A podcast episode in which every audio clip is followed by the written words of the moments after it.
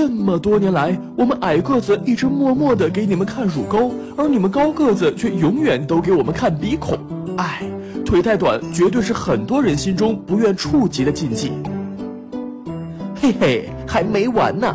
最新研究发现，腿短的孕妈还容易患糖尿病。这这什么鬼研究？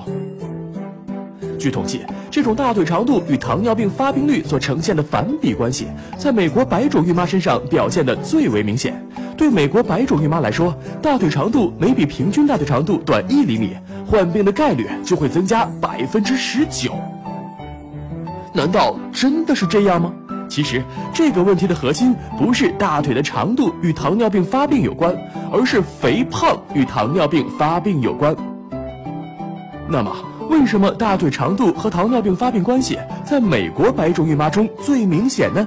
那是因为美国白种孕妈的肥胖有一个共同特点，脂肪都堆积到屁屁上了，也叫梨形肥胖。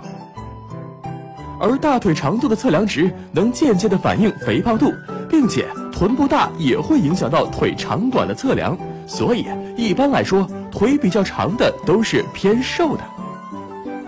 由于中国人梨形肥胖的较少，主要是苹果型，又叫向心或中心肥胖，就是以腹部肥胖为主，脂肪堆积在腹部，所以在我国妇女中，腿的长度和是否容易患糖尿病之间的关系并不明显。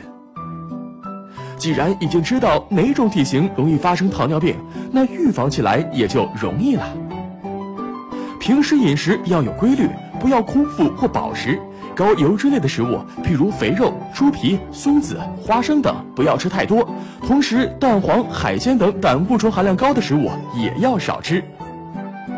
久坐是该类肥胖易发的一个原因，所以要多做些有氧运动来减掉腹部的赘肉，并且经常运动能有效提高分泌系统功能，不仅利于控制体重、改善脂肪代谢，还能增加机体的免疫能力呢。另外，保持精神愉快、心情舒畅，也能有效预防糖尿病哟。打开微信，搜索“十月呵护”公众号并关注，我们将全天二十四小时为您解答各种孕期问题。十月呵护，期待与您下期见面。大家好，我是西电医院妇产医院的副主任医师何晓，很高兴能在十月呵护这个平台上与大家交流。同时，也祝愿每一位准妈妈健康、快乐、平安。